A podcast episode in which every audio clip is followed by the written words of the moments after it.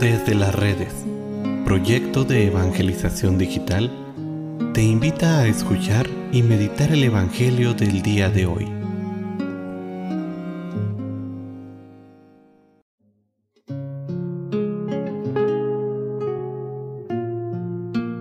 El día de hoy, lunes 2 de mayo, escuchemos con atención el Santo Evangelio según San Juan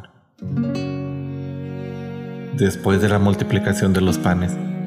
Cuando Jesús dio de comer a cinco mil hombres, sus discípulos lo vieron caminando sobre el lago. Al día siguiente, la multitud que estaba en la otra orilla del lago se dio cuenta de que ahí no había más que una sola barca y de que Jesús no se había embarcado con sus discípulos, sino que éstos habían partido solos. En eso llegaron otras barcas de Tiberíades al lugar donde la multitud había comido el pan. Cuando la gente vio que ni Jesús ni sus discípulos estaban ahí, se embarcaron y fueron a Cafarnaúm para buscar a Jesús. Al encontrarlo en la otra orilla del lago le preguntaron, Maestro, ¿cuándo llegaste acá? Jesús les contestó, Yo les aseguro que ustedes no me andan buscando por haber visto señales milagrosas, sino por haber comido de aquellos panes hasta saciarse.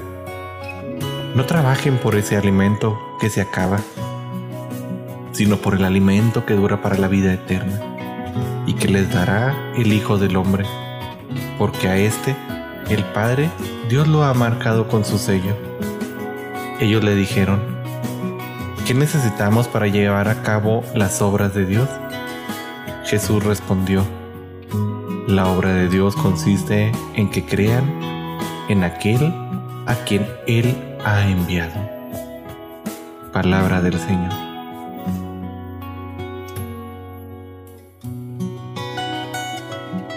El Evangelio del día de hoy nos enseña dos factores importantes. El primero, el trabajo es importante en nuestra vida. El mismo Jesús trabajó de la misma manera que nosotros lo hacemos.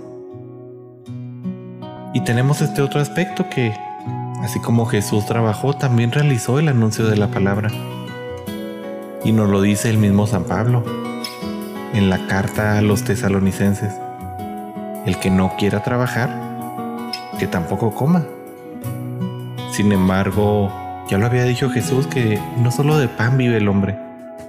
Es ahí tan importante que junto con nuestro trabajo cotidiano, el cual nos ayuda a sostener el cuerpo, pues trabajemos también por alimentarnos de manera espiritual, algo que solo nos es dado por el mismísimo Cristo. Una de estas opciones es la lectura diaria de la palabra de Dios. Esta lectura que compartimos con ustedes aquí en Faro de Esperanza. También es importante tener un momento de oración. Son elementos que nos ayudan en nuestro día a día todos estos elementos van muy unidos a la Sagrada Eucaristía. Algo que nos hace que crezcamos en nuestra vida espiritual, que nuestra vida crezca y se fortalezca. Hoy en día muchos cristianos viven con una gran anemia espiritual que los puede llevar a una muerte espiritual. Hoy vemos en todos los comerciales de golosinas que se incluye la frase aliméntate bien, come frutas y verduras, entre otras. Así que si nosotros lo queremos adaptar a nuestra vida diaria, podríamos decir, aliméntate bien, ora, medita y comulga.